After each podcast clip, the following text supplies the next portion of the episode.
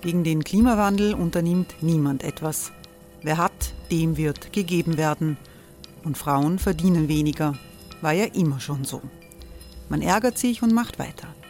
Was aber, wenn nicht? Wir haben eine Idee. Die Falter Arena macht die Bühne frei für Menschen und Projekte, die das Land verändern. Mein Name ist Eva Konzett. Ich leite das Politikressort im Falter. Und am Sonntag, den 26. Mai, veranstalten wir im Wiener Stadtsaal die nächste Falter Arena. Mit dabei unter anderem der ehemalige Politiker und Neosänger Matthias Strolz, Theresa Imre von Markter, Sonja Jöchtel von Love Politics oder Kari Ochsner von Ochsner Wärmepumpen. Machen statt jammern. Wir schauen uns an, wie das funktionieren kann. Kommen auch Sie vorbei. Alle Informationen und Tickets finden Sie unter falter.at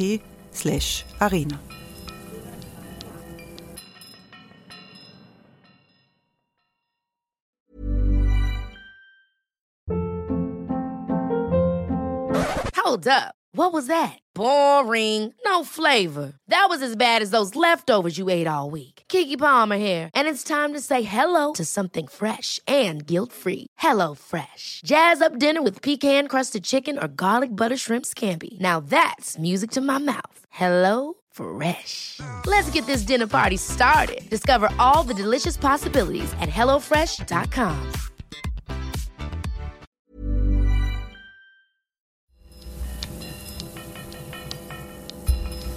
Falter Radio, der Podcast mit Raimund Löw. Sehr herzlich willkommen, meine Damen und Herren, zum Falter Radio für den Silvestertag 2019. Die ernsthafte Frage, ob 2019 ein Annus Horribilis war, weil mit Boris Johnson jetzt neben Donald Trump ein weiterer Demagoge in der westlichen Welt das Sagen hat, oder ob für uns Österreicherinnen und Österreicher dank des Ibiza-Videos ein politischer Albtraum beendet wurde, nämlich der Albtraum Österreich als Orbanland Nummer zwei. Das alles haben wir in den vorangegangenen Episoden von allen Seiten beleuchtet und untersucht. Heute lassen wir noch einmal das alte Jahr Revue passieren, aber mit Humor und mit der leichten Feder. Zu den besten Kabarettisten der Nation gehört Dirk Stermann, bekannt aus Funk und Fernsehen und auch als Buchautor. Zu den großen Federn zählt Falter-Herausgeber Armin Thurnherr. Wenn die beiden zusammen ein Frühstück bestreiten, wie zuletzt im November im Parkhotel in Baden bei Wien, dann geht es natürlich auch um Strache und um Ibiza, um die Medien und um Peter Handke. 2019 gab es zu manchen Anlass für Scherze und zu manchen Grund zu lachen. Hören Sie, wie Armin Thurnherr und Dirk Stermann die Turbulenzen unseres schönen Landes anno 2019 sezieren.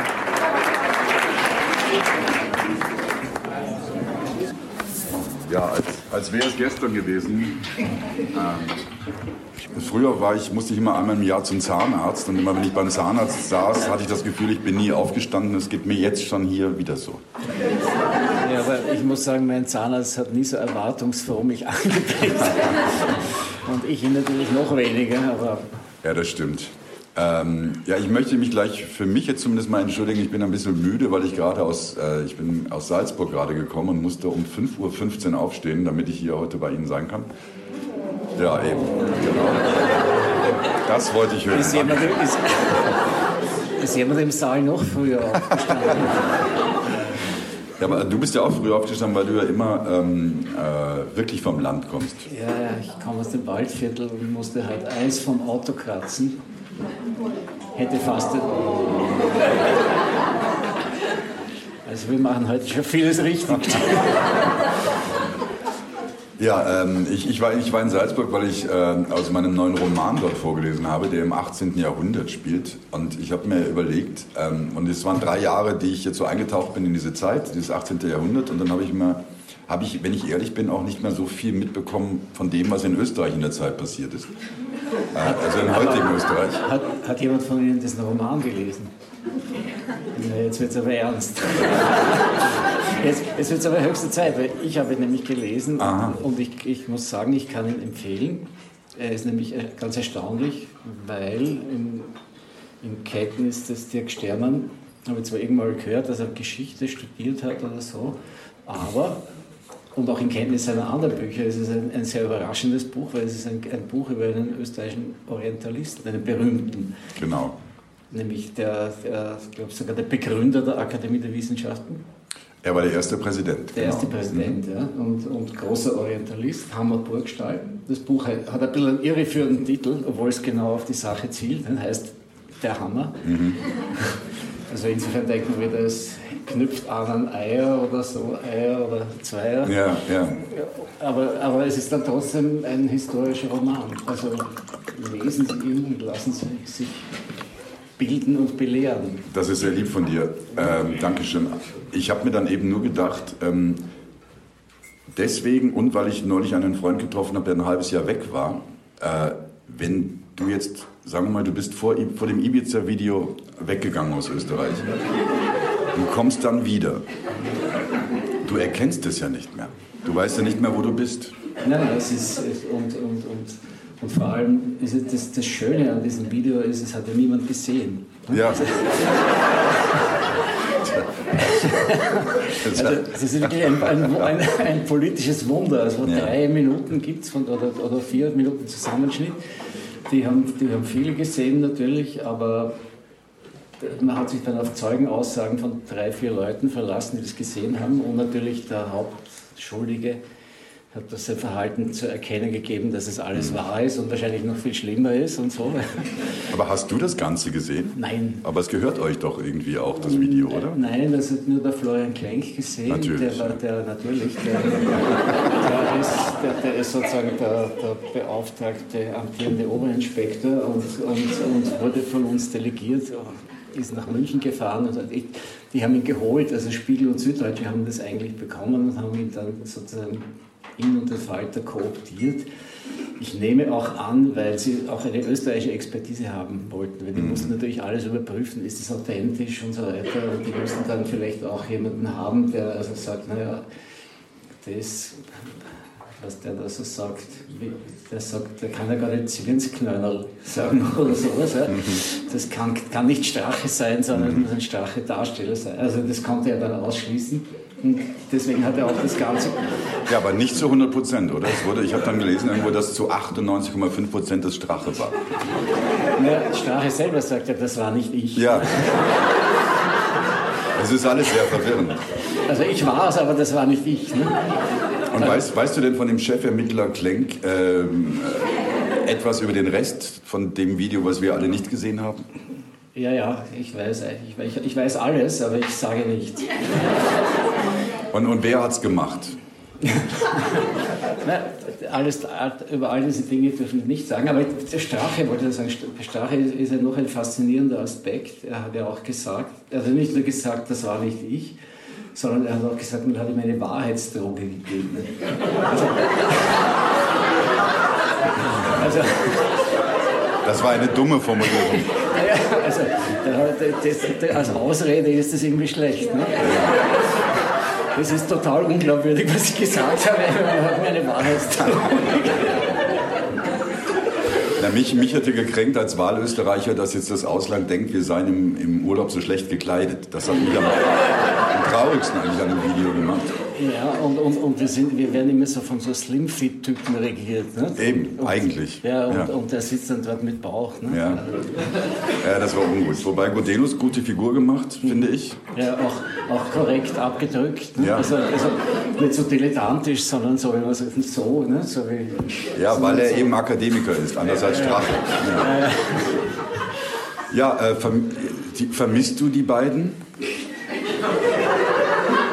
Ja, sie, sie, tun ja weiterhin, also Strache, Strache finde ich, macht ja, was er kann. Ne? Also er, ja. er, er, macht sich sehr nützlich und, und tut weiterhin das Beste, was ihm möglich ist. Und auch Gutenus ist ja nicht schlecht. Ne? Der hat jetzt erwirkt, dass das Video nicht mehr gezeigt werden darf. Der hat ja, er hat ja gewonnen in einem Rechtsstreit. Ja, dann wird ja keiner wissen, was da passiert ist. Ja, das hätte sowieso keiner sehen können, wenn es eh nicht gezeigt wird. Aber das ist schon sehr lustig. Na, Strache wird uns, wird, wird uns glaube ich, zumindest noch einige Zeit lang unterhalten und auch Gutenus wird sicher wieder eine Rolle finden, weil der muss ja auch. Ne? Der, der wurde in diese Affäre verwickelt. Angeblich wurde er hineingelockt, weil er Geldprobleme hatte oder weil er gerne ein Grundstück zu einem guten Preis verkaufen ja. wollte. Also wer sowas will, der bleibt ja immer irgendwie aktiv. Hm? Ich meine, so Immobilienmaklermäßig. Ja, und, und auch Strache wollte schon diese ich wollte, wollte, was nicht, baden oder so. Ja? Ja, so Hätten Sie sich gefreut? Wenn aber das hätte ich ganz schön gefunden. Es gibt ja immer dann diese Plakate von diesen Maklern, äh, wo dann steht irgendwie vermiete, verkaufe und was auch immer. Und das sind immer so wahnsinnig schlechte Fotos. Das hätte ich schön gefunden, wenn man nach Baden reinfährt und dann Strache auf so einem Maklerplakat. Ja, also ich glaube, da hätte es sicher die, die Situation der Einwohnerschaft deutlich verbessert in jeder Hinsicht. Strache. Vielleicht macht es ja noch, ne? das kann ja noch sein. Ja, und was hältst du von. Ähm Im Sekunde ist wieder eine andere Standardfirma, wie der Westenthaler damals, ist er dort dann untergekommen. Strache hat bei dem, glaube ich, auch schon mal gearbeitet, das ist ein Ofenrohrproduzent. Das, hat mir eigentlich, das hat mir eigentlich immer gut gefallen, ne? das Ofenrohre. Das ein, ein Aber wieso geht er nicht zurück in seinen alten Beruf als Zahnarzthelferin? Nein, er war Zahntechniker. Ich weiß. Er war Zahntechniker.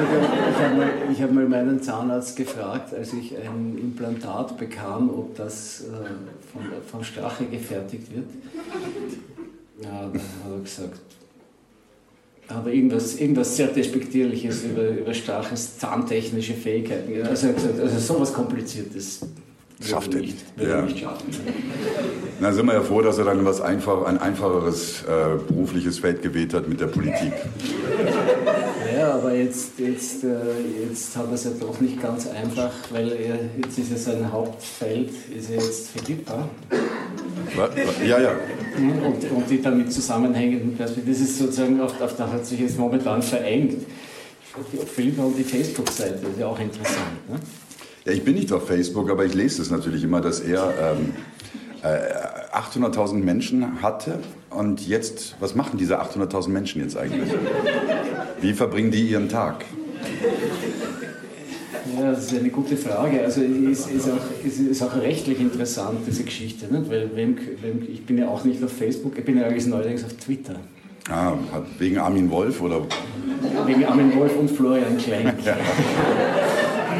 Armin Wolf und Florian Klenk haben zusammen auf, auf, Face, auf Twitter nicht so viele Follower wie Strache auf Facebook hatte, muss man schon auch sagen, trotz aller Medienmacht. Ja. Hat die, hat die FPÖ aber sehr viel Geld in diese Facebook-Seite gesteckt. Ne? Man kann ja dort Werbung machen. Und das mhm. Erste, was ich auf Twitter gesehen habe, ist, ich habe mir natürlich angeschaut, was, was, womit kriegt man Reichweite, denn deswegen ist man dort nicht, weil man den Menschen die Wahrheit sagen will, sondern weil man berühmt werden will. Und dann habe ich geschaut, was interessiert die Twitterer am meisten. Ne? Da gibt es so schöne Balkengrafiken und 99% sind, raten Sie mal, was interessiert 99% aller auf Twitter, weltweit aller auf Twitter befindlichen Menschen? Tiere. Hund. Hund. Hund. Ja, habe ich mir gedacht. Ja. Dog. Ja. Das ist ja sowas interessant, finde ich, dass, die, dass man das Gefühl hat, dass die, äh, vor allem die rechten Parteien, äh, das, meine Freundin ist auf Facebook und die erzählt mir dann immer, dass wenn sie nicht genau weiß, wo jemand politisch steht, schaut sie immer auf die Facebook-Seite, ob da Fotos von Hunden in Rumänien sind, dann weiß sie F. F, ja. Es ist immer so. Irgendwie ja, scheinbar. Tierschutzbeauftragte. Ne? Ja.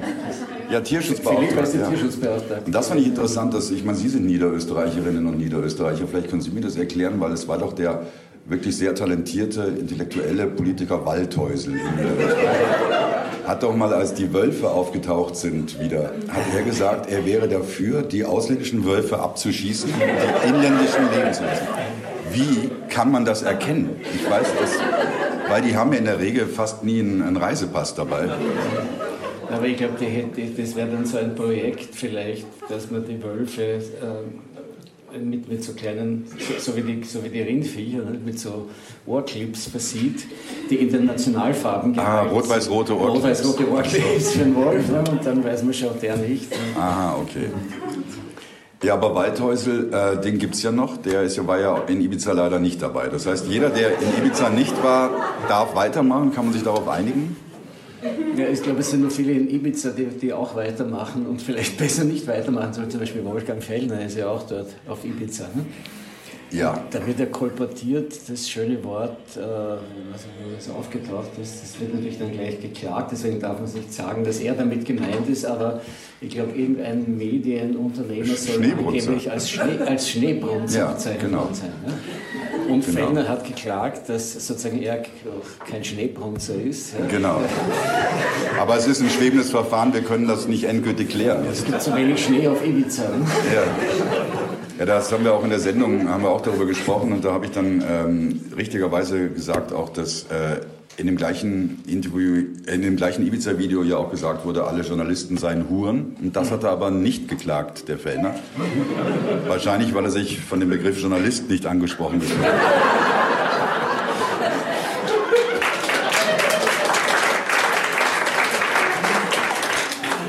Aber ähm, was glaubst, das glaub- hast du schön gesagt. Danke dir. Ähm, hast du das Gefühl, dass Strache eine eigene Partei gründen wird oder nicht? Oder wir- weißt du da mehr als wir? Ich weiß gar nichts. Ich habe mich hat das am Anfang das so geärgert, dass sofort alle nach diesem Ibiza-Video als erstes äh, begonnen haben zu überlegen, was wird Strache jetzt machen, wann kommt er wieder, ne? so Vienna Burns als, als Strache Returns und so. Und äh, das habe ich, das habe ich ein bisschen skandalös gefunden, weil das, die erste Reaktion auf dieses Video hätte schon sein müssen, also jetzt ab zur Immobilienfirma oder zur Ofenuhr Fabrik, aber nicht mehr in die Politik. Ne?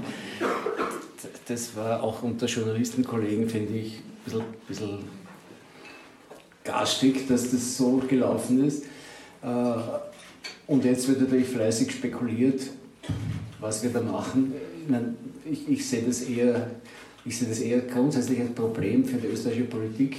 Jetzt ganz ernst, wenn die Leute aus der Politik gehen, stehen sie meistens vor dem Nichts. Also entweder sie sind Millionäre oder, oder, oder, haben eine, oder, oder haben eine sehr gut gehende Existenz oder eine reiche Frau oder sonst was. Oder sonst ist aber aus. Ja? Also die haben einen Lebensstandard aufgebaut. Der Strache hat ein schönes Haus mit Philippa, ne? der besucht den Opernball und so. Mietzuschuss, ja genau. Ja. Mietzuschuss hat die Partei hat ordentlich gezahlt, hat geholfen, ne? aber das macht er jetzt. Jetzt hat er nichts mehr. Also es ist einerseits gönnt man es ihm natürlich, aber andererseits, äh, andererseits ist es ein Problem. Ne? Also Der, der, muss, der muss ja was finden und wo findet so einer, der, der mit Zahntechnik will er das Ja. Haus nicht erhalten. Ne? Ja, aber das, der, sein Vorteil ist, dass er jetzt quasi langsam aber sicher vielleicht merken wird, wie wirklich die kleinen, einfachen Leute von der Straße sich fühlen.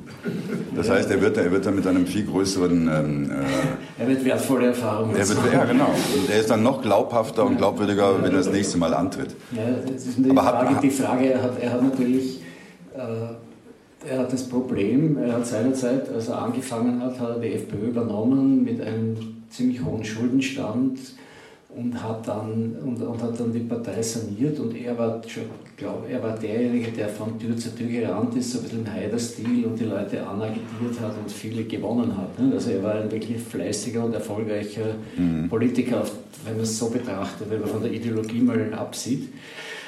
Und das wird die FPÖ nicht so leicht ersetzen können. Einerseits. Nicht? Andererseits kann er ohne die Hausmacht, da war nämlich eine ökonomische Hausmacht da, die diese hohen Millionen Schulden, die die FPÖ damals hatte, getilgt hat. Und zwar relativ unauffällig und relativ schnell. Auch eine nicht recherchierte Geschichte über österreichischen Journalismus, wie das funktioniert hat. Glück. Das, das hat er geschafft und dann hat er die ganzen Burschenschafter wieder äh, reingeholt und noch mit mehr Macht ausgestattet, als sie vorher hatten. Und das bleibt ihm natürlich, die zwei Sachen fehlen ihm. ne? Es fehlt ihm das, es fehlt ihm das Geld und es fehlt ihm der Rückhalt dieses, dieses verschworenen Kleins. Und allein wird er sich da, glaube ich, relativ schwer tun. Und die Kronenzeitung hat er auch nicht mehr, ne? das darf man nicht vergessen. Also das war, das war ja das in Wahrheit Erstaunlichste an der ganzen Ibiza-Affäre. Ähm, ich bin jetzt 32 Jahre schon in Österreich und dass es irgendwann mal ein Cover von der Kronenzeitung gibt, wo steht FPÖ am Ende, das hätte ich nie erwartet. Also ich hätte all, alles auf Generationen verwettet, dass das niemals der Fall sein wird und das war schon sehr erstaunlich. Nein, man darf in Österreich alles machen, nur mit der Kronenzeitung darf man sich nicht anlegen. Ne? Das hat die Hast du dich schon mal angelegt mit der Kronenzeitung? ich doch nicht. Äh, aber wenn ich Janet glauben darf, äh, und das tue ich ja natürlich, äh, dann hast, hast du ja Mitarbeiter, die sind ja das allerletzte. Ja, also, also ich, ich, muss zugeben, die- diese Mitarbeiter, die treiben es schon relativ bunt, aber die haben natürlich leider Fußstapfen vorgefunden. also ich, ich darf ja berichten, ich habe ich hab sogar eine Klage, eine Klage gewonnen, weil mich die Corona-Zeitung als fäkale Ratte bezeichnet hat. Als was? Fäkale Ratte. Wow. Das, passt gut zu deinem, zu deinem Burgstall, Ja, wo ja auch ordentlich geschissen Ja. wird und gestunken Ja. und so. Ne? Fäkale Ratte ist gut und äh, das war auf der Leserbriefseite. Die hat damals der Dicher natürlich mit geschmackssicherer Hand ausgesucht, so die Nackerten von Seite 5. Äh, wenn nicht selbst geschrieben, auch interessant. Also der alte Dichand, gegen den hatten wir mal äh, fast einen Prozess, weil wir geschrieben haben, dass er die Leserbriefe zum Teil selber schreibt. Dann hat er uns geklagt und dann haben wir als Zeugin seine Sekretärin eingeladen. Und dann hat er die Klage zurückgezogen. Aber die, Journal äh, die Sekretärin hat, soweit ich weiß, die Astrologie-Seite geschrieben. Ja, ja, der, war, der, war, der war sehr, also in der Wahl seiner Mitarbeiter war, war, hat er sich auf den engsten Kreis verlassen. Ja, ja, gut, gut, jetzt wollen wir nicht zu nostalgisch werden. Aber diese, diese, diese, diese Alibi-Geschichten sind natürlich eine Sauerei. Und ähm, man braucht da relativ gute Nerven. Ich habe es in meinem Kommentar letzte Woche geschrieben, äh, nur dass man sieht, wie sich die Zeiten ändern. Die kleine Zeitung hat mal eine Klage gewonnen gegen den Staberl, also den legendären Kolumnisten der Kronenzeitung, weil er die kleine Zeitung als das Blattl der, der, des Erzbistums Steiermark bezeichnet oder, oder der katholischen Kirche oder das katholische Kirchenblattl oder so. Und er hat die Klage deswegen ge- wegen des Ls hat er sie gewonnen, wegen des Blattls. Ah, also das Blattl wurde damals als Beleidigung empfunden und, und ja, darüber lacht Janet. darüber lacht Janet. Also wir wir haben das Bolschewikenblattl, wie er uns ja gerne nennt, auch nie geklagt, ob Blatt oder Blattl. Weil mittlerweile auch der Begriff der, der Meinungsfreiheit äh, anders ausgelegt wird in Österreich, auch, was auch eine gute Sache ist. Wenn er allerdings so ausgelegt wird, dass man jemanden ohne, ohne, jedes, ohne jede Tatsachen, ohne, ohne jedes Tatsachensubstrat, wie man in der, in der Juristensprache sagt, einfach runtermachen, beleidigen, schmähen kann, dann geht das natürlich zu weit. Und da verliert auch die Justiz die Übersicht und die, und die Maßstäbe und kennt offensichtlich die eigenen Gesetze nicht. Aber das werden wir ja hoffentlich in der zweiten Instanz richtigstellen. Der Kollege Klenk ist ja auch Jurist. Hm? Ah, natürlich. Ich Ja. wüsste nicht, was er nicht ist. Ja, Er ist, er ist sicher auch äh, Landwirt. Beim Bauernbund ganz weit vorne. Nein, nein, er ist nicht Landwirt, aber er hat jetzt doch eine, er hat jetzt die Landwirtschaft kennengelernt auf seiner Exkursion bei einem Landwirt. Jetzt kennt er sich da auch, Auch aus, gut. aus. ja. Ja, Was aber richtig ist, weil, weil er hat dadurch Einblick bekommen in die, in die problematische Situation der Landwirte. Wir versuchen vernünftig zu produ- produzieren gegen die industrielle Landwirtschaftsproduktion. ne? Da, hat man, da hat man Probleme und diese Leute muss man auch unterstützen, weil nur für eine ökologische Wende so am Frühstück, Frühstückstisch im Parkhotel einzutreten, das schafft man gleich einmal. Nicht? Aber, aber es dann auch so durchzustellen, dass man auch Dinge produziert, verantwortlich, die man, die man dann verantwortlich konsumieren kann, ist schon was anderes. Aber du bist jetzt äh, so einer, oder? Oder warst du mal? Was bin ich? Fisch, fischmäßig warst du. Bist, bist äh, du nein, ich war, ich habe Freunde, die fischmäßig unterwegs sind und ich war nur am Buchcover. Ja. Also die, Naja, jetzt hat mich auch. Nein, wirklich, im Ernst. Und dann war das lustig, weil ich habe dann sofort äh, Angebote bekommen, in ein Fischrestaurant einzusteigen, äh, einen Fischpodcast zu machen. Ähm, und irgendwie der Fischereiverband hat mich angeschrieben. Alle, alle, also ich bin jetzt einer der führenden Fischer und Angler Österreichs. Das freut mich sehr. Warst du je fischen jetzt außer dem Teich dort? Nein, ich war einmal fischen, ähm, aber auch nur wegen dem Buch äh, mit Leuten von Biorama. Kennst du dieses Magazin? Und das war sehr lustig. Am, äh, da waren wir an der Donau in Nussdorf. Und ich habe gesagt, ich kann nicht angeln, ich mag auch nicht angeln, ich hasse das, ich hau auch den Fisch sicher nicht tot. Und dann haben sie gesagt, na, das machen Sie, ich soll nur mit der Angel. Ja. Und dann haben sie gesagt, Sie müssen aber einen Fisch rausholen fürs Foto. Und dann haben sie einen rausgeholt und den totgehauen sofort. Und dann haben sie gesagt, oh Jesus, na, der steht unter Naturschutz. Dann haben sie den schnell wieder reingeworfen und gesagt, ich darf das niemals erzählen. Weißt du noch, was für eines war? Eine Nase wahrscheinlich. Na, es war ein relativ kleiner, also relativ kleiner, aber der unter Naturschutz stand. Aus der Donau. Aus der Donau, ja. Ja, genau. Ja, ich bin nämlich Fischer, also ich habe jetzt Natürlich. Zwar, ich, übe, ich, übe, ich übe zwar nicht aus, aber ich kenne das Phänomen auch von Leuten, die, die dann sagen, darf ich mal mit dir fischen gehen und so und dann kriegen sie die Angel und dann, jetzt habe ich einen gefangen, kannst du ihn bitte töten? Ich war an der, jetzt, jetzt reden wir aber so ein Quatsch halt, aber ähm, ich war mit meinem kleinen Sohn äh, an der Donau und da war ein Fischer und mein Sohn wollte hingehen und ich habe gesagt, mach mal nicht, das ist uröd, das ist das Fadeste überhaupt, das passiert nie irgendwas. Und dann genau in dem Moment zieht er einen Fisch raus und dann habe ich gesagt, wow, da haben wir aber Glück gehabt, das war jetzt echt ein Zufall und tschick, der zweite nächste Fisch. Und dann haben wir in das Netz geschaut und er hatte 30 Fische da drin und dann hat er gesagt, er fischt im Jahr durchschnittlich 400 Kilo alleine aus der Donau, weil er hat einen Trick. Er hat äh, so einen Stein und der Stein wird umwickelt mit ganz viel Brot und den wirft an so eine Strömungsstelle und da wirft dann die Angel hin und da sind alle Fische gleichzeitig dort und die schnappen nach allem, was sich bewegt. Also Ja, das ist ein Trick, den kennt jeder Fischer. Wer fischt da? Also nicht Stein, aber, aber das das sogenannte Anfüttern. Ne? Ja, genau, das Man- Anfüttern, man genau. wirft einfach an eine Stelle Brot Aber bei ihm rein hat und das- das, und das genau. sind dann die Knabberer und auch die Raubfische, die Knabberer fressen und so. Ich war mal in Griechenland und da war der Hotelmensch war auch Fischer und äh, wir sind dann äh, mit rausgefahren und dann ist man ja politisch korrekt, noch dazu als deutscher Kriegsverbrecher in Griechenland. Und dann hat er mit Dynamit gefischt. Und da wusste ich dann nicht, was ich sagen soll. Soll ich jetzt sagen, ach, das ist ja interessant? Oder, Nein, die, also ich habe nichts gesagt. Das ärgert mich bis heute. Ich habe dann brav mit eingesammelt und Das bringt mich zu einem anderen Thema. Bei dem ganzen Nobelpreisgerede ist mir ja aufgefallen auf Seiten der, der guten Menschen und der Hanke-Kritiker und der, und der Leute, die gesagt haben, der verdient den Nobelpreis, aber nicht, ist noch nie der Nobelpreis als solcher in Frage gestellt worden. Ne? ja, das stimmt. Habe ich mir gedacht, weil Na, letztes Jahr ist er in Frage gestellt worden. Ne? Da war ja kurz davor. Ja, aber aus ganz anderen Gründen. Aus aber anderen nicht, Gründen, nicht aus Gründen, dass, dass sozusagen das Dynamit äh, den Nobelpreis finanziert hat und dass der Alfred Nobel den Preis und also alle Preise gestiftet hat, eigentlich aus schlechtem Gewissen. ne? Ja. Und weil er stark in der Kritik stand damals. Stimmt, ja. Man könnte jetzt vielleicht den nächsten Nobelpreis von Romatik stiften lassen. Ja, also entweder, also Der die Glock. Preise, ja, Preise sind ja überhaupt im, im Gerede. Ne? Da gibt es ja auch diesen Gatterer Preis bei uns. Ne? Der, der, der ist ja auch, wird ja auch kritisiert, dass die Organisation das eigentlich als, als Finanzierung der Preisorganisatoren betrachtet und nur Sponsorgelder einheimst und dann kriegt irgendwer einen, einen kleinen Teil dieser Sponsorgelder als Preis und die Jury tritt zusammen und kriegt gar nichts und so.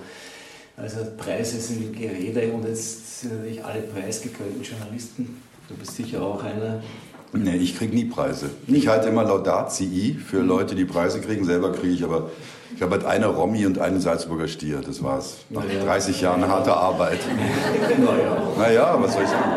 Wenn es so ist, ja. ja Sie, Sie haben leicht reden. Ich hackel, was es Zeug hält und naja gut, wie dem aus. Also mir hat, mir, ich hatte jetzt eine schöne Diskussion neulich, ähm, da war mein Kollege und noch ein befreundeter Musiker bei dieser Diskussion dabei und mein Kollege hat sich über mein letztes Buch irgendwie aufgeregt und dann hat er gesagt, du bist überhaupt kein Schriftsteller, du bist ein Witzemacher aus dem Fernsehen. Über den Hammer. Na, das war das, das, das, davor, das vorige Buch. Und dann ähm, habe ich so gesagt, ja, aber ähm, ich habe es ja geschrieben, ich weiß nicht, ob ich jetzt Schriftsteller bin, aber ich bin ja trotzdem, ich habe es ja geschrieben, also habe ich ja quasi, wie ich schreibe. Dann hat er gesagt, na, Schriftsteller, jeder, der nicht den Büchnerpreis hat, ist kein Schriftsteller. Und dann hat der befreundete Musiker gesagt, Büchner selber hat den aber auch nie bekommen. Das fand ich einen sehr, sehr schönen Einwurf.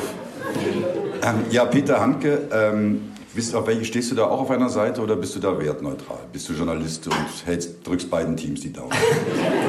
Ich drücke nie beiden Teams. So, so, so billig gibt es nicht. So, so billig gibt es ja doch nicht.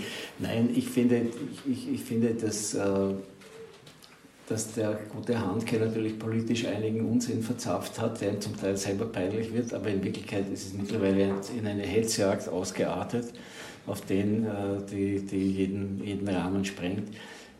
Grundsätzlich ist es so, dass, dass, das Preis, dass mit diesem Preis das Werk ausgezeichnet wird. Ja? Und, und wenn nicht dieses Werk sozusagen abzulehnen ist aus politischen oder sonstigen Gründen, dann ist es halt so. Dann kriegt er den Preis dafür. Ja? Und mhm. was der sonst geäußert hat und gemacht hat, hat damit nur sekundär was zu tun. Und wenn Leute anfangen, also ich habe hab, hab jetzt durfte die Rede halten zum, zur Eröffnung der Buch Wien und da habe ich auch darüber was gesagt und da habe, da habe ich gefunden eine, einen historischen Vorfall, den, den, der eigentlich viel krasser war, nämlich Ezra Pound, ja, denn der Amerikaner, der hat das, das, einer der größten Dichter des 20. Jahrhunderts oder vielleicht überhaupt, der ein Faschist wurde ja, und, und für Mussolini Propaganda gemacht hat im Zweiten Weltkrieg gegen die Amerikaner. Den haben die Amerikaner dann verhaftet und nach Washington ausgeflogen. Zuerst haben sie noch in einem Tigerkäfig ausgestellt in Pisa.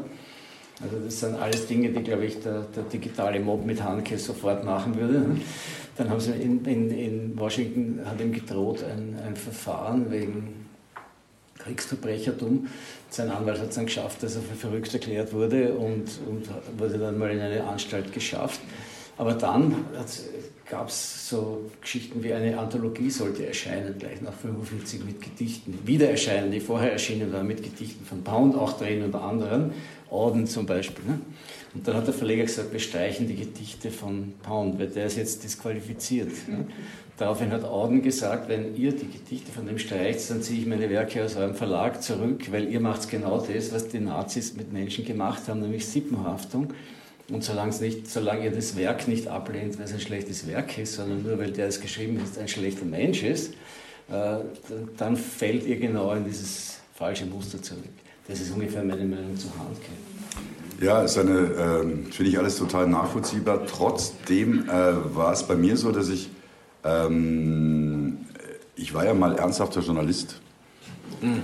Kaum zu glauben. Ja, kaum zu glauben, aber ist so. Und ich war damals äh, fürs Radio äh, zweimal im Kosovo vor, vor dem Bürgerkrieg. War das erste Mal habe ich am Gang im Funkhaus zufällig getroffen. Eine Frau von Stahl hieß die, die war damals äh, Leiterin der Helsinki Föderation für Menschenrechte und die hat mich, ich war total jung äh, damals, gab's, da war ich jung. Und die hat dann zu mir gesagt, ja, irgendjemand muss dorthin fahren, weil sie darf nicht mehr hin und dort passieren. Sie hätten es sagen müssen. Mm.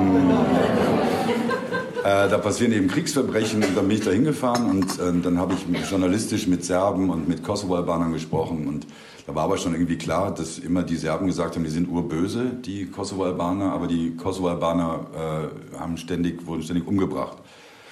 Ähm, und dann war ich ein paar Jahre später nochmal dort und da war es dann so ganz eindeutig. Da war dann also wirklich, das war grauenerregend, was ich dort alles erlebt habe.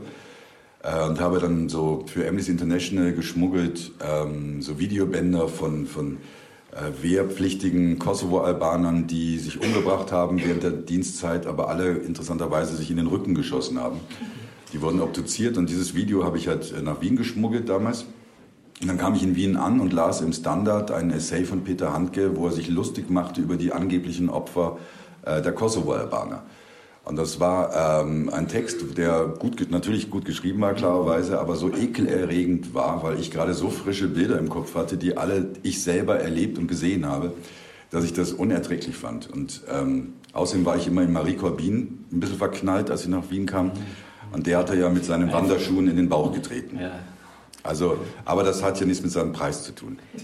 Nein, das hat tatsächlich nichts mit seinem Preis zu tun. Also wie gesagt, politisch kann man über den alles Mögliche denken und er hat selber, aber er hat selber auch einiges davon zurückgenommen und einiges, was ihm vorgeworfen wird, hat er auch nie gesagt. Also vieles davon. Ne? Und das jetzt so selbstverständlich äh, rüberkommt, äh, äh, rechtfertigt den Genozid, ja? obwohl er mehrfach x-fach sich davon distanziert hat und gesagt, Srebrenica ist eines der schlimmsten Ereignisse der Menschheitsgeschichte, so ungefähr. Äh, das ist schon auch unglaublich. Also die Dinge kriegen so eine Mechanik, von, ja. von, der man dann nicht mehr runterkommt. Das ist schon ein Problem unserer Öffentlichkeit auch. Ne? Aber ich will überhaupt nicht rechtfertigen, was diese, diese Dinge, die der Handke da gesagt und getan hat. Ich meine, auch seine Milosevic-Sympathien kann man vielleicht subjektiv verstehen. Da gibt es sicher irgendwelche Gründe, aber das ist natürlich verrückt. Ja, ja ist verrückt. Das war in meinem ersten Roman übrigens. Gibt's ein, äh, da gibt es eine Szene, die spielt bei der Fremdenpolizei damals, äh, wo ich, äh, mein vermeintliches Ich, dort saß mit lauter Ausländern. Und das war der Lieblingssatz für mich persönlich in diesem Buch, weil da stand nur ein Serbe Lars Handke im Warteraum. Und das fand ich immer schön. Ich war aber immer der Einzige, der das verstanden hat, warum, aber ich fand den Satz immer so schön. Naja. Also, er klingt, er ist auch rhythmisch gut. Er ist rhythmisch gut, ne? Ein Serbier Ja. aus Handke. Also bei diesem Krieg war ja für mich das Unglaubliche, wie, wie leicht man den Deckel vom Topf ziehen kann. Mhm. Weil wir hatten da, also meine Frau ist Malerin und wir hatten eine befreundete Künstlerin zu Gast, äh, die Kroatin war. Und die haben wir immer so als normale, künstlerische, weltoffene Szenefigur betrachtet. So wie Peter Handke. Cosmo, so wie Peter Handke, dich und mich. Ja, so so äh, ja, kosmopolitisch weltoffen und so weiter. Und sobald dieser Krieg losbrach, äh, hat sich die in eine antiserbische Furie verwandelt. Das war auch so aus der Distanz. Ne? Das war unglaublich. Also, Ja, ja, na eh. Es war ja damals auch, ähm, es war interessant, äh, als äh, die äh, NATO Belgrad bombardiert hat. Da gab es damals, da war ich noch beim Jugendradio und da gab es dann die Kol da gab es dann die Kollegen, Sie brauchen es nicht jedes Mal jetzt machen. Da gab es dann äh, die Kollegen in Belgrad beim Jugendradio und die haben dann so an alle Jugendradios in Europa so einen Hilfe-Jingle geschickt. Und wir haben das auch gespielt und hat, haben mit denen ja auch Kontakt dann gehabt und das waren super Typen, fand ich. Und äh, ähm, dann kamen die nach Wien ein paar Jahre später uns nochmal besuchen und dann habe ich so gesagt, ja, und das war ja alles grauenvoll und das war ja auch so und ich kannte ja eben die Kosovo-Seite und das war ja auch so schlimm irgendwie. Und dann haben die gesagt, na, das war nicht schlimm, das stimmt nicht, äh, das gab's nicht. Und ich gesagt, Hä? doch, das gab's und das waren ganz normale Leute, die waren auch so wie wir und wie deine kün- äh, kroatische Künstlerin, haben das negiert, haben gesagt, das stimmt alles nicht und das waren alles Verbrecher und die, die waren also wir sind total im Recht. Und das war ist schon interessant, was aus Menschen äh, werden kann, wenn sowas, sowas geschieht.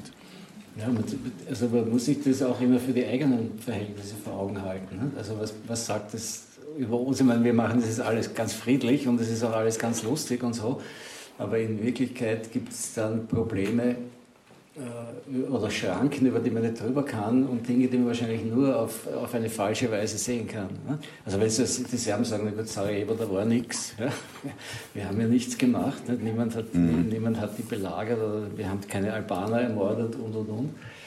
Äh, Ja, aber da reicht es ja schon so- auch mit einem Türken über, über äh, Armenier zu reden. Also auch, Ja. das heißt, es, es ist dann auch wurscht, ob das 100 Jahre zurückliegt oder, oder noch Ja, länger. Oder auch über die DDR jetzt, ja. aber ich meine jetzt auch über gegenwärtiges Österreich. Auch wir reden über die FPÖ nicht? Oder, oder, oder die, oder die Kronenzeitung redet über den Falter.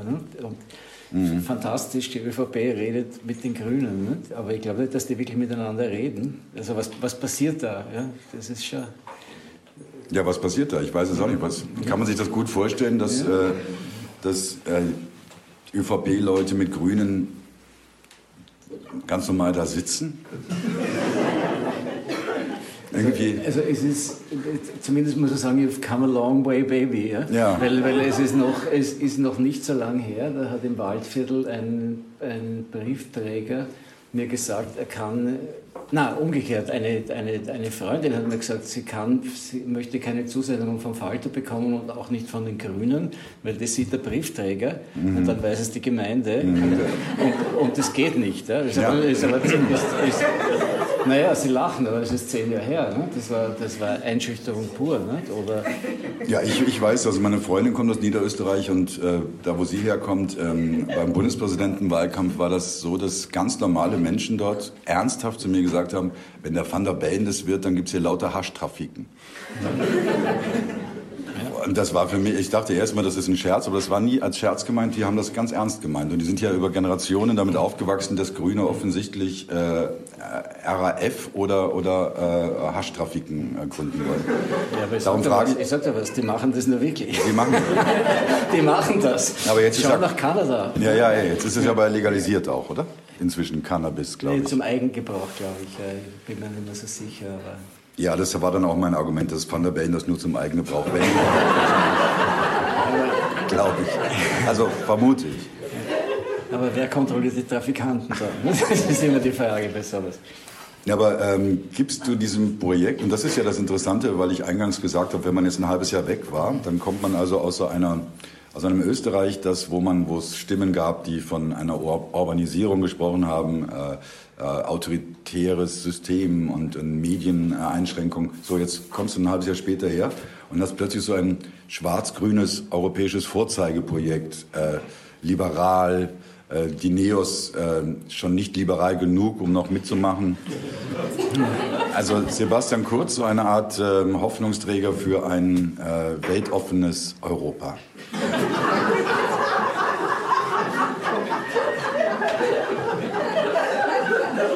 Ja, ich sage ja, ich sag ja, es kann schnell gehen. Aber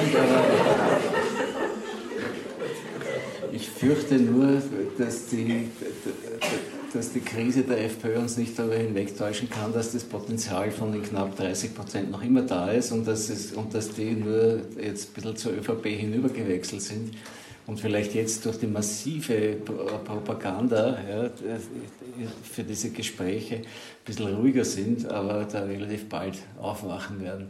Ich glaube auch nicht, dass die Außenwahrnehmung jetzt das Hauptmotiv der ÖVP ist. Wir wollen in Europa besser wahrgenommen werden, weil in Wirklichkeit war ihnen das zwei Jahre lang vollkommen wurscht, wie die in Europa wahrgenommen werden. Ja, und sie wurden eh gut wahrgenommen. Also ja, Sebastian Kurz ist und, ja und, so und zweitens, ich, ich, bin der, der, der, die, der die Rechtsextremen zähmt. Also besser geht es ja eh nicht. Ja, und die Balkanroute schließt. Also es ist mehr. Schließt, ja. Ja, Beides gleichzeitig. Das Meer nicht noch.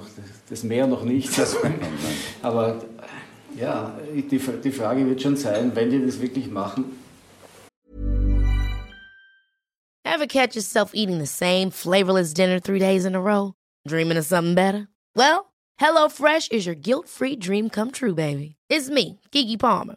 Let's wake up those taste buds with hot, juicy pecan-crusted chicken or garlic butter shrimp scampi. Mm. Hello Fresh.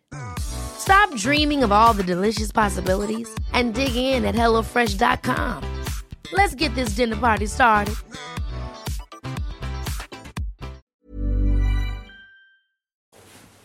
Ich meine, objektiv muss man sagen, natürlich wünscht man sich nicht in einem Land zu leben, in dem die FPÖ regiert. Da ist mal alles besser als das. Ne? Das musst du sagen, weil du ja von einem Bolschewistenblatt kommst. Ja, das sage ich aber auch als, als Staatsbürger. Zweitens sage ich, die große, die sogenannte rot-schwarze Koalition, die ist natürlich auf eine Weise schlecht geredet worden, die vollkommen unglaublich ist. Wenn, nämlich, wenn man davon ausgeht, dass Österreich ein lebenswertes Land ist und, und, und angenehme Verhältnisse hat für, für die meisten, dann muss man fragen, wer hat denn das gemacht? Ja? Unter wem ist denn das entstanden? Wer hat denn dieses Wunder gewirkt? Also gut, jetzt äh, subjektiv wurde, wurde, die subjektiven Wahrnehmungen der beteiligten Politiker waren natürlich andere, die haben untereinander gelitten, weil sie sich gegenseitig blockiert haben. Ich denke mal, politisch manchmal ist die Blockade offensichtlich ein, ein probates Rezept, ja, um größeren Unsinn zu vermeiden. Ja. Hat, anscheinend, hat anscheinend so ganz gut funktioniert, aber natürlich ist es alles lähmend, es gibt einen Reformstau.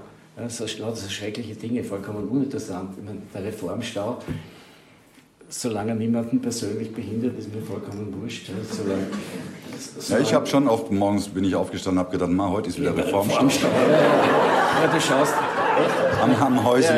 Ja, du schaust beim Fenster und es geht nichts vorwärts. Nichts geht. Ne? Und, und manchmal muss man froh sein, dass ich vorwärts Aber abgesehen davon, ja, äh, das ist sowieso keine Option mehr. Äh, und, und Kurz hat er auch da, dadurch, dass er, das sozusagen, dass er sich auf die Seite der Madigmacher gestellt hat, ist er ja auch an die Macht gekommen. Aber ob jetzt sozusagen dieser, dieser, dieser Mehrfach-Opportunismus, wie gut der kommt, weil das glaubt ja dann doch niemand mehr, oder? Was du jetzt so schön geschildert hast. Ne? Also als, als Galionsfigur eines progressiven Österreichs mit, mit, mit LGBT-Toiletten in sämtlichen Regierungsgebäuden und, ja, und, und ja, das wäre das Wichtigste. Damit, ja. damit fängt es mal an. Ne? Damit fängt es an, ja. Äh, ja, aber wer weiß, ich meine, der, der schaut... Haschtrafiken überall, ne? die, den, die ja. natürlich vom Kanzler selbst eröffnet werden. Ne? Ich will nicht überall Haschtrafiken haben. Das würde mich überfordern auch. Ja, aber nur aber, aber in, den, in den Innenbezirken. Ne? Ja, aber das wäre doch absurd. Wir machen ein Rauchverbot in der Gastronomie und eröffnen dafür ständig Haschtrafiken. Das wäre doch. Ja, dort wird ja nicht geraucht, da wird ja nur gekauft. Stimmt. Trafiken sind ja auch nicht der Ort, wo geraucht Aber mein, mein Kaffeehaustyp äh, ähm, Elvis heißt der. Mhm ein mazedonischer Fußballer. Äh, und Elvis hat mir jetzt gesagt, sie überlegen ernsthaft, äh, jetzt aus dem Kaffeehaus einen Trafik zu machen, wo man auch essen und trinken kann. Weil das ist irgendwie laut Gesetz dann möglich, dann weiterhin zu rauchen dort. Aber dann habe ich ihm gesagt, ganz ehrlich, würdest du gerne in einer Trafik essen? Dann hat er gesagt, das ist noch nicht ausgereift, die Idee, aber ja, muss man darüber nachdenken. Also es wird ja auch wenig gelesen in Trafik, ne? wo man auch Zeitungen kaufen kann. Ne? Die, ja. Man geht rein und tra tragt die Sachen wieder raus. Ja, naja. Also ich, ich, aber vielleicht wird es ja auch umgekehrt sein. Vielleicht wirkt sich diese neue Koalition ja auf die Grünen aus. Vielleicht zeigen Sie dann Ihr wahres Gesicht, das Sie bis jetzt nicht zu zeigen war. Nämlich das, dass Sie ja ursprünglich eine bürgerliche Partei waren. Sehr richtig, eine bürgerliche, wohlanständige Partei. Ja. Und, und, und nach der Kirche beim, beim Stammtisch findet sich dann, was genau. lange Zeit nicht zusammenwachsen dürfte. Ne? Genau, und dann genau. Nach der Kirche geht man dann hin und sammelt die Insekten von den Nutzpflanzen oder so. so. Ja, und gibt sie beim Wirt ab, der sie dann frittiert. Ne? fürs, fürs fürs Insektenschnitzel. naja, nicht lachen. Ich, war, ich, war, ich gehe feiert bitte, ich, ich, habe einen, ich vergrößere meinen ökologischen Fußabdruck dadurch, dass ich jedes Jahr nach Indien fahre und dort eine Ayurveda-Kur mache. Mhm. Und dort lese ich immer die indischen Zeitungen, die sehr gut sind und sehr unterhaltsam. Im Original? Nein, gibt es englische. die gibt es auf Englisch, weil, weil auch, auch, Indien hat ja verschiedene Sprachen und, und, und die verstehen einander ja mhm. nur weniger als wir. Und da fand ich in diesen, jetzt war ich schon, ich glaube 15 Jahre hin, und äh, zweimal gab es Geschichten über Österreich in, in, in diesen Zeitungen. Also da gibt es kein Kitzbühel, da gibt es keinen Opernball, da gibt es nichts, was uns wert und mhm. teuer ist. Äh, aber einmal gab es eine halbseitige Geschichte über Heide Staudinger, den, den Eigentümer von Gea Schuhen weil der Heini damals versuchte, eine Regionalwährung zu etablieren, den Waldviertler. Mhm. Ja, das hat die Inder interessiert, halbe Seite. Und dann gab es eine halbe Seite über die zwei Frauen, die in Wien dieses Business haben, essbare Insekten. Das hat die auch interessiert, ne? weil die haben natürlich ein Ernährungsproblem. Ne? Und hast du schon mal gekostet, so einen Heuschrecken, so einen frittierten? Ja. Das ist, ist gut, schlecht, Nein, ist gut, ja. Knackig, salzig, kann man so beim Fußball ohne weiteres ja, nein, es ist sehr knabbern. Ne? Ja, das ist, äh, es gibt ja auf der Porzellangasse eine Schokolaterie. Mhm. Und äh, die hat nur so ganz feine Dinge zu essen und dazwischen ganz viele Heuschrecken. Mhm. Gut, sehr gut. Ja. Ja. ja. auch Würmer in Schokolade und so. Ne? Maden, also so. Ne? Ja, Maden, Bitterschokolade. Also nicht Milchschokolade würde ich nicht ja. nehmen, aber Bitterschokolade. Ja, also sinnvoll wäre es, wenn man zu Hause Motten hat, dass man die einfach dann frittiert. dass sie nicht mehr das Gewand angreifen. Ich glaube, die Motten müssten wir eher zum Mehl verarbeiten. So Heuschreckenschnitzel mit Mottenmehl. Du bist, du bist der Connoisseur. Ja. Aber ist es für die Mottenmehl gewälzt. Ja. Aber ähm, in gestampften Maden paniert und so. Dir läuft das Wasser im Mund zusammen. Ja. Ich, ich hatte eben schon eine Eierspeis, bei mir geht's gerade. Ja. Ähm, aber kann man das sagen, dass für die Grünen der Wahlkampf gelaufen ist wie gemalt? Also besser ging es nicht, oder? Das, was für die F, äh, die Migrationswelle war, war jetzt äh, Friday for Future, Greta, oder? Ja. Zwei Tage vor der Wahl noch die Großdemo. Die Grünen müssen noch am Boden gelegen haben vor Glück. Ja, ja, aber das Problem ist, wie immer bei solchen Sachen, schreiben Sie sich, nicht selber, schreiben Sie sich selber zu, ne? und wahrscheinlich unter dem durchschlagenden Erfolg Ihrer Kandidatinnen und Kandidaten. Ne? Also das, diese, vor diesem Irrtum möge sich Gott schützen. Ja, aber da glaube ich, ist der Kogler... Der, der Kogler ist, ist wahrscheinlich abgebrüht genug, aber ja. dahinter glaube ich zum Beispiel, dass viele Damen und Herren glauben, es ist ihre unglaubliche persönliche, ihre unglaubliche persönliche Attraktivität und politische Überzeugung, die zu diesem Ergebnis geführt hat. Das glaubst du nicht, entnehme ich diesem das glaube ich nicht. Nein. Glaubst du, Sie sind eine 5%-Partei? Nein, das glaube ich auch nicht. Ich glaube, ich, ich glaub, in Wirklichkeit sind die Neos die bravere ÖVP und die Grünen sind natürlich die neue SPÖ mit also Mutatis Mutandis. Und SPÖ, SPÖ, hilf mir auf die Sprünge. Ist nicht mehr so wichtig. Na, weil ich bin gerade da, ich bin zu Fuß vom Bahnhof gekommen. Ähm, Wegen Kreta fahre ich auch Zug. Und ähm, da kommt man vorbei irgendwo in der Stadt äh, an einem SPÖ-Gebäude. Und das sieht eh so museal aus. Das ist ja auch so diese schöne alte Schrift und das wirkt so irgendwie so wie hier wohnte mal Grillparzer, hier wohnte mal die SPÖ von bis 2019 oder so. Und, Und steht da noch Sozialistische Partei drauf? Äh, Sie wissen das besser als ich. Ich weiß nicht mehr. Ich glaube, ja. Ich glaube, ja. Ich in, glaube, ja. in Simmering gibt es auch so ein Lokal, ein schönes. Da steht noch Sozi Sozialistische Partei oben. Ja, das ist wahrscheinlich eine Kunstinstallation. äh, Wird es, wenn wir nächstes Jahr hier sitzen, die SPÖ noch geben oder nicht? Was glaubst du? Ja, die wird es schon noch geben, aber sie bemüht sich, sie bemüht sich sehr, sich zu miniaturisieren. Ne? Also Kennst du die handelnden Personen dort? Naja, kaum mehr. Nein, ich, also, ich habe jetzt nicht so gut, wie, wie ich die früher handelnden Personen kannte, was sich irgendwie auch daraus ergibt, dass ich nie die Nähe zu denen suche, solange sie nicht Ämter haben. Also wenn dann einer Bundeskanzler wird oder Minister oder so, dann bringt es der Beruf mit sich, dass man mit denen zu tun bekommt und die kennenlernt. Äh, ich habe der Frau Pamela schon die Hand geschüttelt. Ja. Und habe auch tief in die Augen geschaut, hatte aber noch kein substanzielles Gespräch mit ihr. Aber hast du was gesehen? Ja, ich habe was gesehen. Ich, ich habe hab gesehen, dass die schon, glaube ich, über einen persönlichen Ehrgeiz und auch ein Durchhaltevermögen verfügt und auch über was, was auch nicht zu unterschätzen ist, eine fachliche Ausbildung und eine Qualifikation in einem bestimmten Beruf. Das ist ja auch nicht was, was jeder Politiker automatisch mitbringt. Ja. Und ich glaube, die will es schon wissen. Also die ist auch zäh und die ist auch gescheit und so weiter. Was sie nicht ist, sie hat natürlich keinen politischen Hintergrund in dem Sinn. Ne? Und das ist wiederum ein bisschen so, wenn ich sagen würde, ja, ja sie wird jetzt Ärztin im, also Chefärztin im AKH, aber sie hat gute Voraussetzungen, da hat sie halt keinen medizinischen Hintergrund. Ne? Bist du auch der Meinung, so wie ich, dass die SPÖ eigentlich so jemanden bräuchte wie den ÖGB-Chef? Also so einen, einen, einen, der so glaubhaft quasi Interessen von Arbeitnehmern vertritt und nicht so zu tun, als wäre man auch so wie die anderen. Also als wäre man auch ja, slimfit. Das ist sicher ein Problem. Also hast du gerade slimfit? Ja. Ja, also das, das war das Problem der Vorgänger, Vorvorgänger, dass die, dass die einfach, das, das ist ein Identitätsproblem. Ne? Aber nicht nur österreichisch, sondern auch international. Ne? Überall sind die, sind die linken Politiker, sobald sie an die, an die, in, die, in die Führung kamen, haben sie sich halt bemüht, wie es alle Politiker tun, dass sie dann eine Karriere machen, die sie möglichst in, in das Top-Management eines internationalen Betriebs bringt oder sonst die Kohle machen.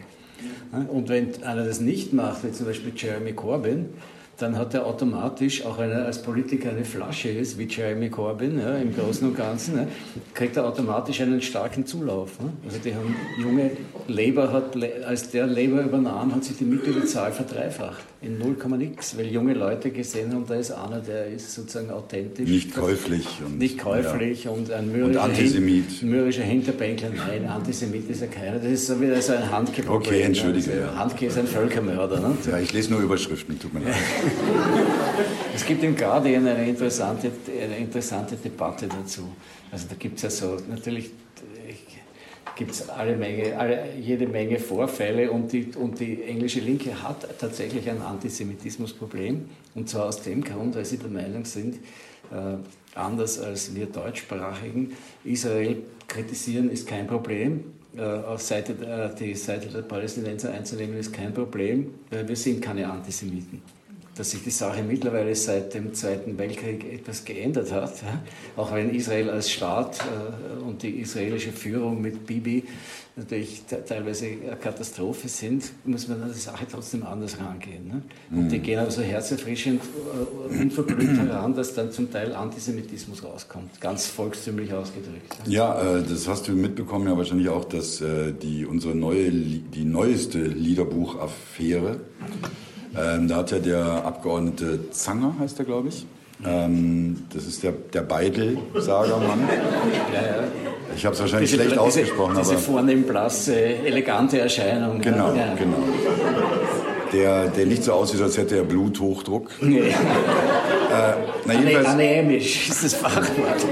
Und der hat ja äh, dann gesagt, ja, ähm, das sind schöne, äh, das sind Bücher, das, das gibt, die gibt er auch nicht weg. Äh, und da ist dieses Lied über den Rothschild, äh, wo diese Zeilen auch vorkommen. Ähm, dann hat er gesagt, ja, aber das muss man ja anders sehen. Damals, das war ja so eine Art Kapitalismuskritik. äh, Rothschild stand für etwas. So ähnlich wie die englischen Labour-Leute. Ja, ja. damals. Oder ich meine, bitte bei uns, man muss sich anschauen, auch die KPÖ und SPÖ äh, hatte, hatte diese, in den 20er Jahren sowieso, aber auch nach 1945 gab es noch die, die sehr stark jüdisch aussehenden Kapitalisten. Vor, vor, vor, den, vor dem Austrofaschismus war das natürlich das Rote Wien. Ne? Da, da ist der Hugo Breitner und, und, und Genossen sind als, äh, als als Asiaten ne, sind, die, sind die bezeichnet worden und auch als Juden kritisiert worden, weil sie aber umgekehrt sozusagen Reichensteuern damals erhoben haben, Sektsteuern und so Zeugs, um die Gemeindebauten zu finanzieren. Also das hat sich dann geändert und die Linke hat dann nach 45 auch zum Teil auch bei uns so agiert. Deswegen war der Kreisgeher so verblüfft, dass er als Jude österreichischer Bundeskanzler werden konnte. ne. Das hat er für unmöglich gehalten. Aus Ja. diesem Grund. Ja. Wieso wurde er es? Äh, weil, weil er ein, ein typischer Fall von, von authentisch war. Ne? Er, war also er war bürgerlicher, er war Jude und trotzdem die, hat die Mehrheit der arbeitenden Bevölkerung gesagt, der wird sich für unsere Interessen einsetzen, der, meint- der meint es ernst. Ja? Also der, der, wird nicht, der, der schaut nicht, dass er einen schönen Posten irgendwo in der Welt kriegt und viel Geld verdient, sondern der hat sein Leben für diese Sache reingeworfen und der wird es auch jetzt weiter tun. Ne? Ja, und er konnte sich ganz gut verkaufen. Auch ich habe mal mit, seinem, ähm, mit einem Mitarbeiter von ihm gesprochen, inzwischen ein sehr alter Mann. Und der hat mir erzählt, es war immer so arg mit dem Kreisky ähm, fliegen. Äh, mit der, der ist natürlich immer Auer geflogen. Er hatte kein eigenes Flugzeug, sondern ist Auer geflogen und hat dann immer ähm, äh, aus PR-Gründen ähm, Economy geflogen. Und hat dann auch immer das Bordessen bestellt, das laut diesem Mitarbeiter damals katastrophal war. Und er, der Mitarbeiter, hatte immer die Aktentasche auf seinem Schoß. Und dann hat der Kreisky ihm immer auch noch sein Essen auf diese Aktentasche gestellt, weil er das nie gefressen hat. Aber er hat immer gesagt, na gerne, gut, schmeckt und so. Das war also alles auch Show. Er wusste also auch quasi um seine Wirkung. Absoluter Populist natürlich. Ja. Ja. Äh, Braucht es eine andere Partei als die ÖVP überhaupt in Österreich?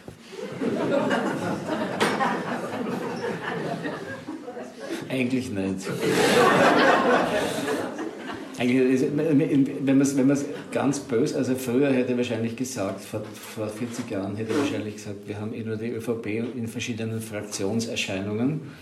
Hm, So Ja. ambitionierte Neos, ne, die sagen, also ein bisschen offener, der Kapitalismus mehr menschenrechtlich akzentuiert, die Grünen mehr Umwelt akzentuiert und die Roten mehr sozial akzentuiert und die, und die anderen mehr völkisch akzentuiert, grenzendicht, noch Grenzen noch dichter. Und überall finden die was, mit dem sie sich gut einigen können. Insofern ist die Frage natürlich berechtigt. Äh, Werde ich sterben mit dem Bundeskanzler Kurz? Nein, nein, weil der Bundeskanzler Kurz wird äh, einen Job in einem hoffentlich Silicon Valley Unternehmen im Top-Management erhalten, sobald er ihn kriegt. Also und sobald die Anstandsfrist Frist des Verharrens im Amt. Sicher, glaubst du das? Er war, er war doch jetzt auch im Wahlkampf äh, Er war, also ich, im Silicon Valley. Schau, die fünf größten Konzerne der Welt sind die Silicon Valley Konzerne, also die umsatzstärksten, nicht die größten. Die haben Beschäft Mitarbeiter beschäftigen sie nicht die meisten, aber die meiste Kohle machen sie. Und was gibt es Schöneres? Ich meine, vielleicht noch so irgendein Fonds wie BlackRock oder sowas. Ja? Das wäre noch anzustreben. Ne? Ich weiß nicht, warum ich das gerade vor mir sehe. Ich könnte mir auch gut vorstellen als Chef des Magazins Mad.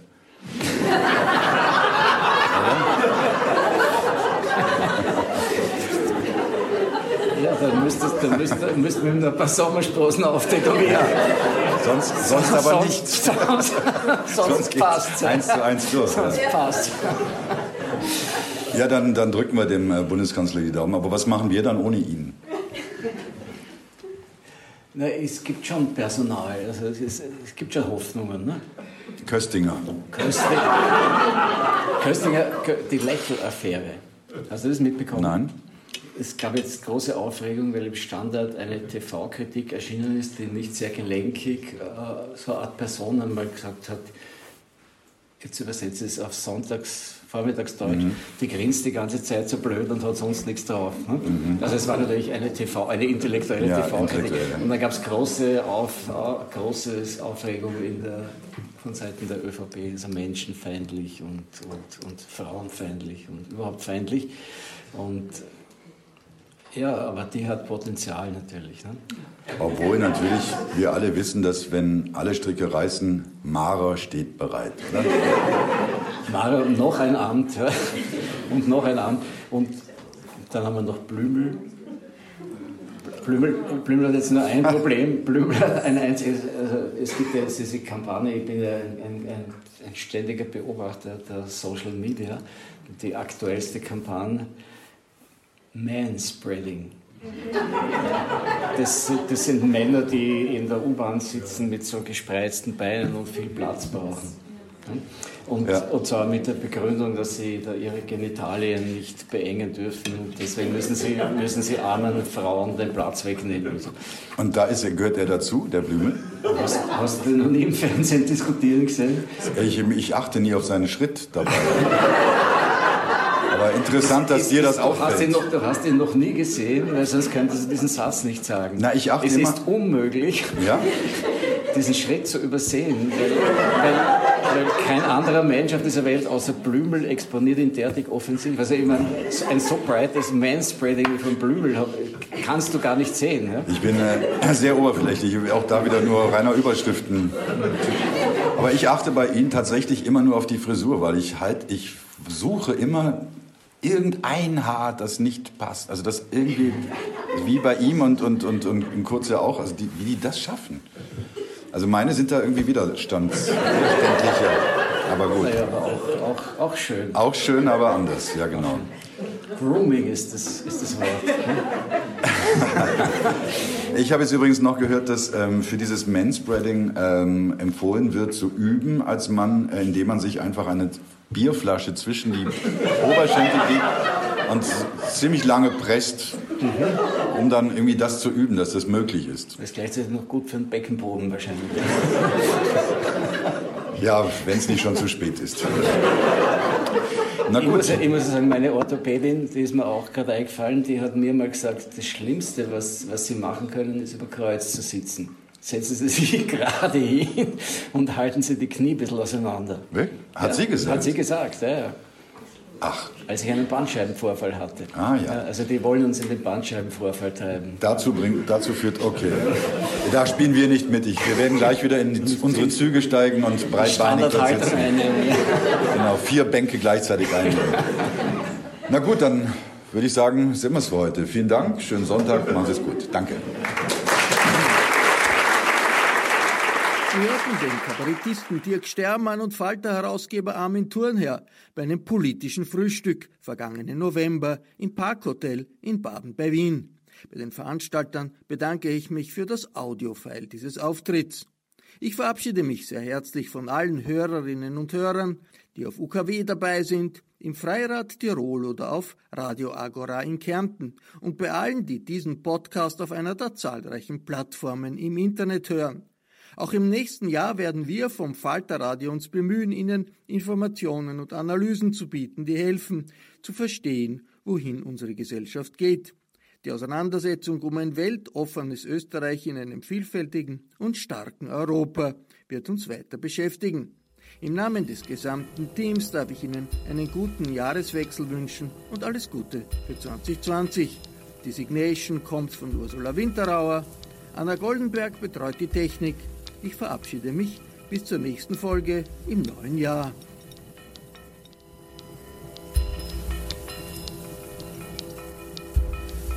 Sie hörten das Falterradio, den Podcast mit Raimund Löw.